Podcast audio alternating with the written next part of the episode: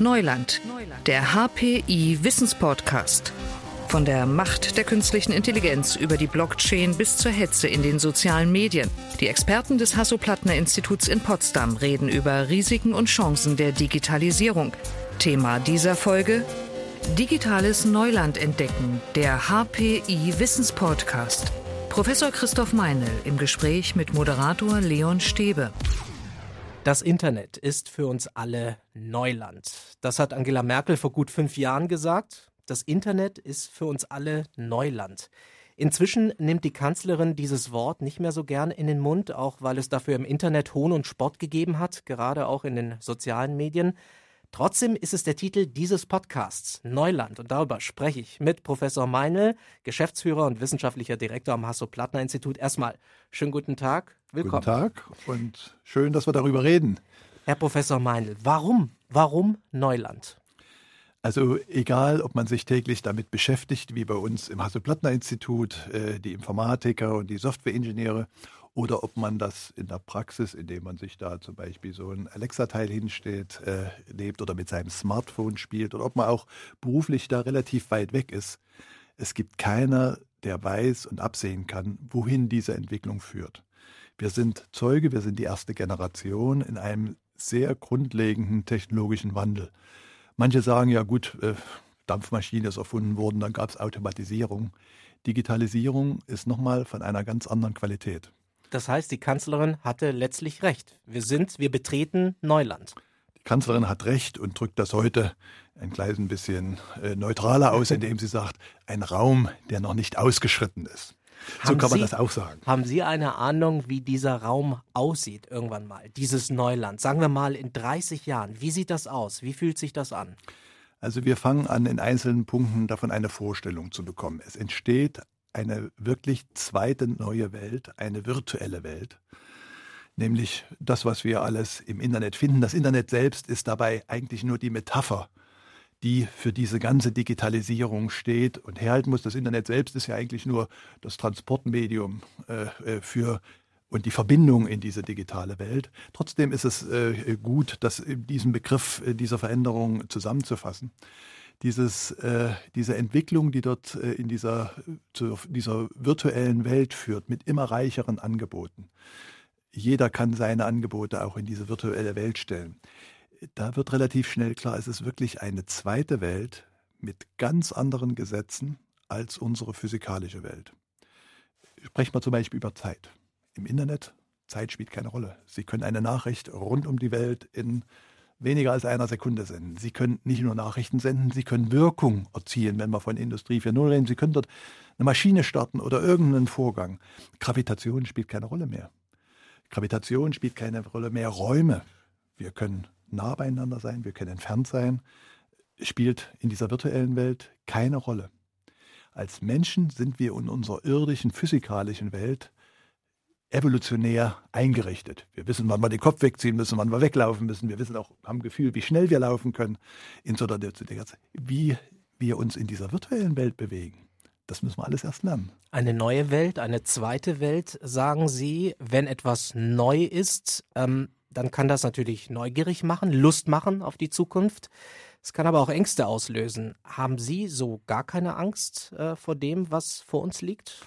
Also uns, äh, und da spreche ich nicht nur für mich, sondern für alle Professorenkollegen, für die Wissenschaftler, für die Studenten, die zum HPI kommen, überwiegt sicherlich der Reiz, in diese neue Welt hineinzuschauen, an deren Entwicklung mitzuwirken, sie besser verstehen zu lernen.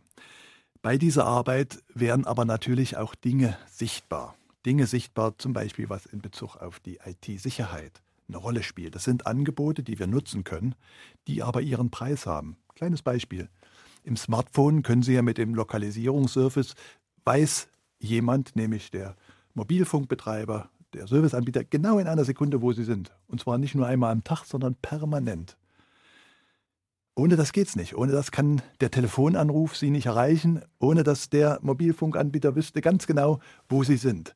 Dass wir auf diese Weise in allen unseren Schritten und Tun äh, permanent verfolgbar sind, Das wird meist ausgeschaltet, wenn die Leute denken nicht drüber nach, sondern freuen sich irgendwie, dass sie plötzlich Mobilfunk einen Anruf kriegen, was viel bequemer ist als früher da irgendwie, ja, sie sind jung, also an der Telefonzelle stehen, äh, wie ich das äh, in meiner Jugend noch äh, erleben musste, als es auch zu Hause noch gar nicht so richtig die Telefone in jedem Haushalt gab. Das sind Kehrseiten und was diese Kehrseiten bedeuten, auch das wird heute nur in bestimmten Situationen deutlich, zum Beispiel bei solchen Katastrophen, wenn irgendwelche Identitätsdaten gestohlen werden. Und das geht dann durch die Presse. Aber äh, da ist permanent, sind andere Technikprovider in der Lage zu sehen, wo sie sind. Und das geht sehr tief. Können Sie also verstehen, dass es Menschen gibt, die sich große Sorgen machen, Sorgen, dass ihre Daten nicht sicher sind, dass sie nicht geschützt sind, dass sie auch ihren Job verlieren, auch dass sie die Welt nicht mehr verstehen vielleicht? Also Sie haben jetzt einen ganzen Komplex von Fragen genannt. Also ich kann das verstehen. Und äh, Neues, Neues, das sind die Menschentypen unterschiedlich, ist ja auch immer mit einer Ängstlichkeit verbunden. Was verändert sich da? In der alten Welt habe ich mich zurechtgefunden, da wusste ich, was ich machen muss. Jetzt kommen ganz neue Anforderungen. Kann ich denen standhalten? Was ich ein bisschen schwierig finde, dass unsere Diskussion in Deutschland immer sehr stark zunächst mal von den Risiken ausgeht. Also wir haben im Feinsten über den Datenmissbrauch schon diskutiert.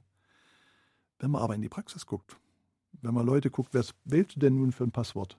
Wie gehst du denn mit deinen Daten um? Welchen Service benutzt du denn zum Beispiel mit diesen Health-Trackern?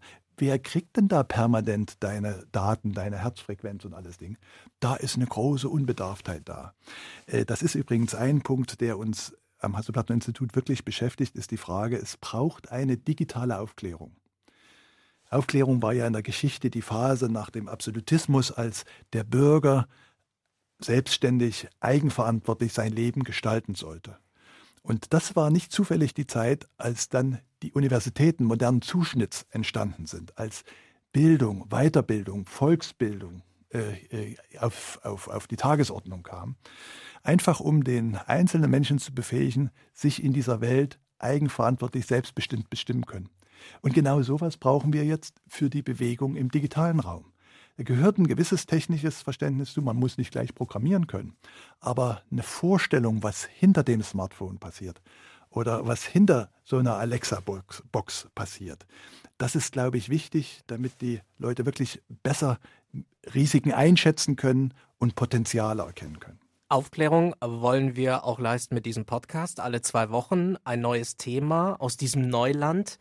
Welche Themen liegen Ihnen denn da besonders am Herzen? Also wo sagen Sie, das müssen wir uns jetzt ganz dringend, ganz genau ansehen? Also wir haben ja äh, also Platteninstitut als universitäres äh, Institut im Digital Engineering, wo also die Forschung über diese verschiedenen äh, Themen und Schwerpunkte im äh, Internetnutzung, Sicherheit, wie baut man solche Systeme, wie werden sie betrieben, wie werden sie angewendet. Das sind also viele Themenbereiche, die uns unmittelbar betreffen. Und im Podcast äh, wollen wir versuchen, das ein bisschen transparent zu machen. Wir haben, bauen gerade auf einen neuen Forschungsbereich Digital Health, wo Kollegen nachdenken und schauen, wie kann man die Kenntnisse der Informatik, der Datenforschung, der Auswertung von Daten nutzen, um medizinische Erkenntnisse neue zu gewinnen. Wie heile ich eine Krankheit? Was ist eine besonders äh, günstige, äh, besonders äh, äh erfolgreiche Therapie? Oder wo kommen bestimmte Krankheiten her? Wie sind da Kombinationen mit anderen Krankheiten? Wie sieht das mit Unverträglichkeit von Medikamenten? Das ist nur ein Anwendungsbereich Medizin. Wenn wir über Sicherheit reden, wie kann ich denn im Internet bei all den Gefahren, die da lauern sollen. Wo lauern die? Da muss man aufklären. Und die Frage, was kann ich denn tun, um mich zu schützen? Wir werden über die Bedeutung von sozialen Medien reden. Da gibt es Forschung bei uns, die sagen, wie kann man denn mithilfe künstlicher Intelligenz äh, zum Beispiel Hasskommentare erkennen? Wie kann man denn erkennen Falschnachrichten? Ein ganz anspruchsvolles Thema, was natürlich irgendwie für den Umgang in der Gesellschaft miteinander, für, den, für die Arbeit der Medien ganz wichtig ist. Wir wollen über ganz neue, trendige Themen sprechen, zum Beispiel Blockchain die ja von manchen so als Allheilmittel für alle Sorgen dieser Welt gesehen werden. Also das sind viele Themenbereiche in den einzelnen Forschungsgebieten, wo man vielleicht die detaillierten Forschungsthemen gar nicht zu Ende diskutieren kann, wo aber die Anwendung und der Ansatz, was ist denn die Frage, die hier umtreibt? Ich glaube, eine große Öffentlichkeit interessieren kann und wir hoffen, dass uns das mit dem Podcast gelingt, so ein bisschen transparent zu machen, was wir tun. So eine einfache Pressemitteilung von einer Seite, da kann man nie viel Inhalt reinpacken.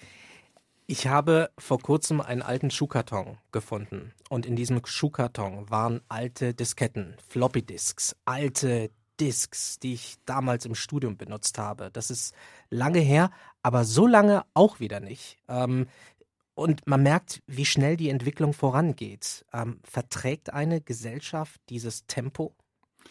Also solche Disruption, wie wir das ja gerne nennen, also solche Veränderungen, auch dass die, als die Dampfmaschine kam, als Maschinen in die Welt kamen, das sind Zeiten, wo in relativ kurzer Zeit so eine neue Technologie äh, angefangen wird, entwickelt wird erprobt zu werden. Funktioniert auch noch richtig. Ich vergleiche das oft unsere Zeit mit der Zeit, als die Dampfmaschine erfunden wurde in den ersten 50 Jahren, sind die regelmäßig noch äh, explodiert. Da gab es noch Tote am Bahnsteig, bevor dann Sicherheitsventile und sowas erfunden wurde. Und genauso geht das uns in dieser Zeit, in dieser Aufbruchzeit, in diese neue digitalisierte Welt, spricht von digitaler Revolution, digitale Transformation, welche Begrifflichkeit da immer gewählt wird. Im Alltagsreden reden wir schon seit 20 Jahren davon. Was das aber wirklich bedeutet, da gibt es noch keine großen, tiefen äh, Verständnis dafür. Wenn Sie jetzt über Ihre Disketten reden, um das noch zum Abschluss bringen, da, ja. haben wir gerade mit dem Cloud Computing so ein bisschen eine Konsolidierung erreicht. Mhm. Sie können mit Ihrem Smartphone, mit Ihrem Tablet da können Sie sich anzeigen lassen, Ergebnisse, da können Sie Wettervorhersagen machen lassen, da können Sie äh, andere Dienste nutzen, ohne dass die auf Ihrem Smartphone oder Tablet ausgeführt würden. Die werden über das Internet in die Rechenzentren, die dann die Cloud äh, tragen, übertragen. Dort werden auf großen Rechnern die Berechnung durchgeführt und dann wird das Ergebnis Ihnen nur wieder übermittelt. Und das geht alles so schnell, dass Sie denken, Mensch, das war jetzt auf meinem Smartphone ausgerechnet worden. Mit diesem Cloud Computing werden Sie jetzt nicht mehr behelligt damit, wie Sie Daten speichern. Das können Sie alles dort erledigen. Also die Größe von Disketten spielt keine Rolle mehr. Die Änderung der Technologie, die auch sehr viel Unsicherheit geschaffen hat. Also man dachte gerade, man hat das neueste System und nach drei Jahren war doch schon wieder alles anders. Das ist etwas, was natürlich nach wie vor passiert, was aber den normalen Menschen nicht mehr tangiert, sondern das tangiert die Profis in der Cloud, in den Rechenzentren. Und passiert im Hintergrund. Passiert im Hintergrund. Die müssen sich weiter damit rumschlagen. Mhm. Aber man selber als Nutzer dieser Technik kommt nur noch in Genuss der Leistungskraft und braucht diese Dinge nicht mehr. Und das ist so nach 30 Jahren, müssen wir gucken, ab wann wir das reden, Personal, äh, Personal Computer, äh, 50 Jahre. Äh, äh, das sind Dinge, die jetzt sich konsolidieren. Auch die Art der Geräte, die wir in Zukunft nutzen, wird sich weiter, die, die Uhren, die Smart Devices, also was das ist, das entwickelt sich. Aber ich als Nutzer werde nicht mehr mit Diskettengröße kämpfen müssen. Sie haben selbst gesagt, vieles wissen wir von dem noch nicht, was da auf uns zukommt. Aber was kann der Einzelne tun? Kann ich mich auf dieses Neuland irgendwie vorbereiten? Das ist äh, ein Stück unser Thema. Das Einzige, was man tun kann, ist Bildung. Also das sind Entwicklungen, die werden voranschreiten. Wir können die nicht vorhersagen. In manchen Gebieten gibt es so 50 Jahre Vorhersagen. In der Informatik, ich wage mich nicht mehr als fünf Jahre in die Zukunft äh, äh, Voraussagen zu machen. Äh, das, was man machen kann, ist, die Grundprinzipien ändern sich bei dieser schnellen Entwicklung nicht. Also das Internet in seinen Grundzügen, Kommunikationsmedium, über Protokolle gesteuert, mit Sicherheitsmechanismen, die aus dem kryptografischen Bereich kommen. Das ändert sich nicht. Wenn ich dort eine Grundvorstellung habe, dann werde ich auch neue Entwicklungen in dieses gedankliche System einsortieren können wir und sagen, aha, hier geht es um einen Datentransport, hier geht es um eine Datenanalyse.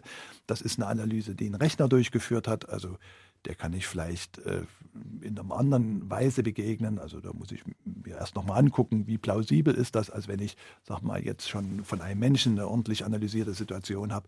Das müssen wir lernen und das ist die Art, sich vorzubereiten. Es wird neue Berufe geben, die werden auch dieses Wissen verlangen. Äh, wir werden im Freizeitbereich, in der Arbeitswelt konfrontiert werden mit neuen Systemen. Also Vorbereitung für dieses Neuland, sich fit zu machen, da mitlaufen zu können, glaube ich, kann man nur durch Bildung, durch was wir digitale Aufklärung nennen, dass man sich dafür interessiert und sagt, Mensch, hier passiert was Tolles, ich will mich da nicht ganz dumm anstellen, deswegen ist es gut, wenn ich ein bisschen Bescheid weiß. Wir müssen lernen. Trifft das jeden? Trifft das junge Leute? Trifft das Menschen mittleren Alters? Trifft das auch schon reifere Menschen? Also bin ja nun schon fast überreif in meinem Alter. äh, also äh, das trifft mich. Das trifft mich auch. Mhm. Also, weil das sind ja Themen, die Entwicklung ist sehr schnell, äh, wo man nicht jetzt wie früher sagt, gut, dann habe ich einmal studiert und dann trägt das ein ganzes Arbeitsleben. Durch die Digitalisierung verändern sich alle Bereiche in einer sehr viel höheren Geschwindigkeit als in der Vergangenheit. Das betrifft die Ausbreitung des Wissens, das betrifft die Veränderung. Es sind heute viel mehr Leute auch in diesem Forschungs- und Entwicklungsbereich als in früheren Zeiten. Das heißt, Entwicklung in der Gesellschaft überhaupt beschleunigen sich immer mehr. Und das heißt also auch, mein Wissen, was ich zum Beispiel im Studium erworben habe, wird irgendwann, wir sprechen da von Halbwertzeit, ja, äh, wird irgendwann nicht mehr ausreichen, die neuen Anforderungen zu erfüllen. Deswegen, Und das also, macht vielen Menschen ja Angst. Das, diese Gewissheit. Ja, also äh, Angst kann man besiegen. Angst kann man besiegen, dass man äh, sich klar macht, was macht mir denn Angst? Wenn es die Veränderung an sich ist, dann kann ich die, der Angst begegnen, indem ich mich mit den Veränderungen befasse, indem ich versuche zu verstehen, was ist es denn genau? Nicht nur, das ist eine dunkle Wolke, die auf mich zukommt, sondern, Mensch, aha, da passiert hier dieses, da passiert jenes. Also, dass man versucht, das zu verstehen, den Hintergrund zu kriegen. Und äh, wenn wir mit Politikern diskutieren, äh, sagen wir auch gerne, die müssen auch in der Gesellschaft die Leute mehr mitnehmen, indem sie sagen, guckt mal hier, wir können diese Entwicklung nicht aufhalten. Die kommt, wir können sie gestalten. Und in dem Gestalten, in dem Mitwirken, dann wird es unsere Entwicklung. Wenn wir da abwarten und zurückziehen und, und dann irgendwas von irgendwem übernehmen müssen, dann ist es nicht unseres.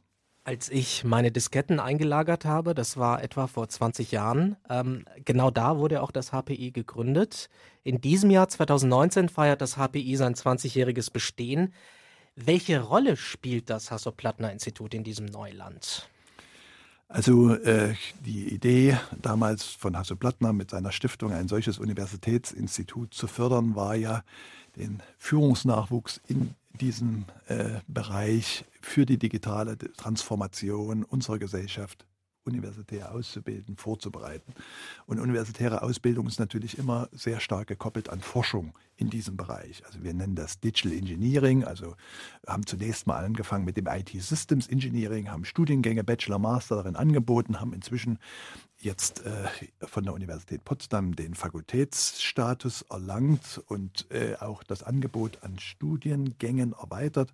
Digital Health zum Beispiel ein Studiengang, Data Engineering, äh, weitere Studiengänge wie Cybersecurity kommen hinzu, äh, haben uns damit befasst und in diesen 20 Jahren äh, ist wirklich das HPI auch zu einem Begleiter, auch zu einem gefragten Berater wie gehen wir mit dieser äh, äh, digitalen Transformation um? Wie, wie, stellen wir uns da am besten auf? Wir machen ja auch viele große Veranstaltungen, Industrie 4.0, Cybersecurity, äh, Jobs der Zukunft, äh, äh, Innovation, Design Thinking. Damit helfen wir, das Mindset äh, auf diese Zeit einzustellen. Und in dem Sinne, das war eine Überschrift, die mir besonders gut mal gefallen hat, wurde das HAPI als das deutsche äh, Digitallab mhm. äh, bezeichnet. Also so ein bisschen eine Rolle spielen und deswegen haben wir uns neulich auch gefreut, dass das Bundeskabinett bei uns äh, getagt hat für die Klausurtagung, nicht wie sonst üblich im äh, barocken Schloss, sondern äh, in einem äh, modernen Institut, um diese KI-Strategie Deutschlands zu finalisieren. Wie ist das eigentlich gekommen, dass das HPI nach Potsdam gekommen ist? Wie, wie ist das eigentlich zustande gekommen? Da gibt es viele Geschichten. Also die Heimatstadt äh, von Herrn Plattner ist Berlin. Er ist dann äh, beruflich ja groß geworden, vor allen Dingen dann mit äh, der Gründung von SAP da in Süddeutschland. Insofern hat es ihn da ein Stück wieder zurück verschlagen, auch mit der Idee, beim Aufbau der neuen Bundesländer zu helfen. Jetzt gibt es unterschiedliche äh, Geschichten. Wir sind ja direkt an der Stadtgrenze zwischen Berlin und Brandenburg. Inwieweit die jeweilige politische Landesregierung fit genug war, Herrn Plattner zu sagen, guck mal, hier ist ein toller Platz, bau dein Institut hier. Äh, am fittesten war äh, der alte brandenburgische Ministerpräsident Stolpe, der äh, direkt nach einer, äh, nach einer ähm, Sabine Christiansen, wie hieß das, nach einer Talkshow, weiß gar nicht, äh, wie die Überschrift Sonntagabends, war. Genau. Sonntagabends, diese mhm. Talkshow, mhm. nicht? Da ging es äh, um dieses Thema und da war äh, also Plattner und da war Manfred Stolpe zu Gast und da hat äh, also Plattner da von der Idee erzählt, dass er durchaus sich vorstellen kann, sich da zu engagieren und dass er es auch für wichtig hält, dass auch aus der Wirtschaft wirtschaftlich erfolgreiche Leute da äh, mit anpacken. Und da hat der äh, Manfred Stolpe ihm direkt gesagt, hast du morgen früh noch Zeit? Dann zeige ich dir, wo du dein Institut bauen könntest. Und äh, deswegen sind wir nun in Potsdam gelandet, äh, sehr verkehrsgünstig. Die Universität Potsdam hat ja drei Standorte. Wir sind der am nächsten an Berlin, direkt an der Berliner Stadtgrenze. Ich äh, erzähle ausländischen Gästen im HPI auch sehr gerne, dass das Institutsgelände der ehemalige Todesstreifen war, der ja direkt an der, äh, auf der Ostseite äh, der Berliner Mauer da mehrere hundert Meter ins Land ging. Und dass deshalb das HPI eigentlich auch ein Beispiel ist für eine blühende Landschaft. Mhm. In diesem Jahr steht also das Jubiläum an. Äh, wie werden Sie dieses 20-jährige Bestehen des Hasso-Plattner-Instituts eigentlich begehen? Was, was wird da passieren? Also eine Idee ist diese Podcast-Serie, um so ein bisschen äh, ausführlicher Gelegenheit haben, darzustellen, äh, was denn eigentlich im Inneren passiert. Äh, der Höhepunkt äh, wird dann sein, dass wir äh, und zwar genau am 50. Jahrestag der Einführung des Internets. Das ist Ende Oktober 2019, äh, dass wir dort äh, eine Festveranstaltung machen, dass wir eine Konferenz zum 50. Jahrestag des Internets. Jetzt ist das Internet an sich, die Internettechnologie, das ist nur ein einzelner Lehrstuhl am Hasso-Plattner-Institut, aber das Internet steht natürlich schon als die Metapher für diesen digitalen Wandel. Also das wollen wir feiern. Wir werden dann eine Ausstellung machen mit verschiedenen Dingen, äh, die wir im Laufe der Zeit äh, entwickelt haben, die bei uns gefunden wurden, die wir vorangebracht haben. Ich weiß noch nicht, ob wir das genau hinkriegen. Da gibt es auch die Vorstellung, da über unserem kleinen Teich, den wir da auf dem Gelände haben, irgendwie so einen großen Kubus äh, äh, mhm. zu installieren, der an dieses Logo erinnert. Also da sind wir noch mitten in den Vorbereitungen.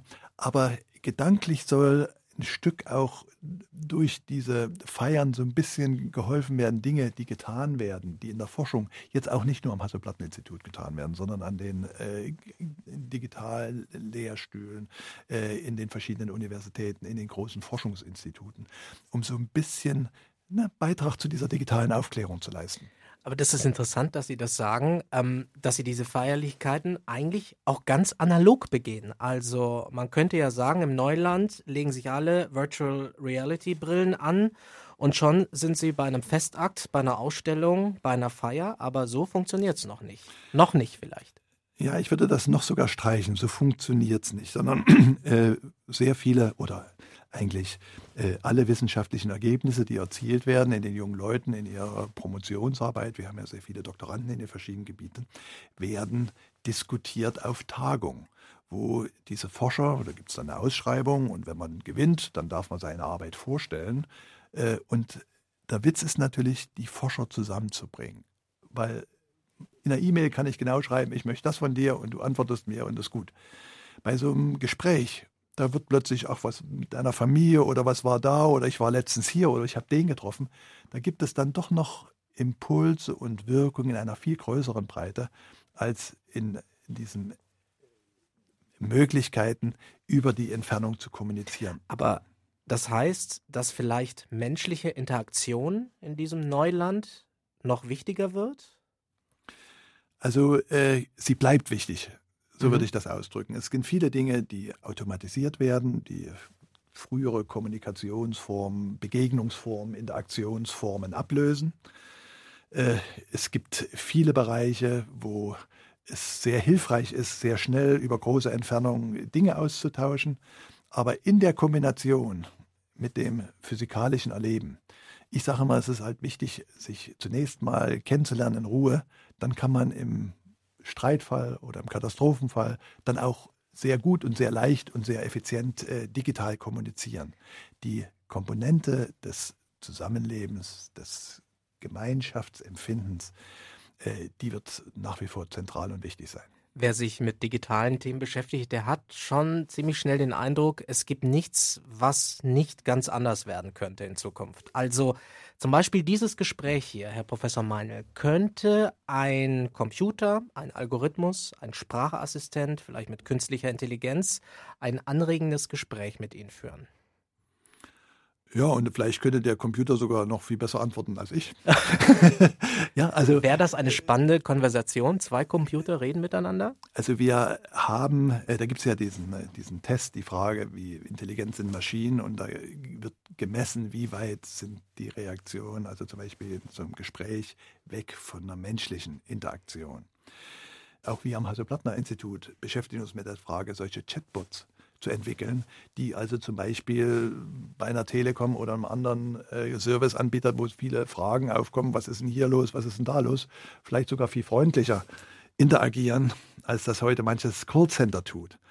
Aber es wird Bereiche geben, äh, wo wir als Menschen in dem künstlerischen, im emotionalen äh, Bereichen, wo wir als Menschen anders agieren und vielleicht müssen wir auch noch lernen, welche Bereiche sich eben nicht eignen für Interaktion mit oder durch Computer.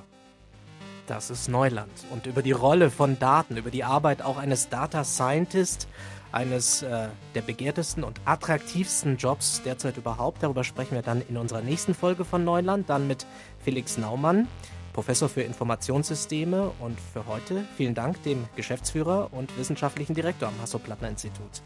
Herr Professor Meinl, danke Ihnen sehr für das Gespräch. Ja, war nett mit Ihnen zu plaudern. Digitales Wissen verständlich auf den Punkt gibt es alle zwei Wochen bei Neuland, dem Wissenspodcast des Hasso-Plattner-Instituts.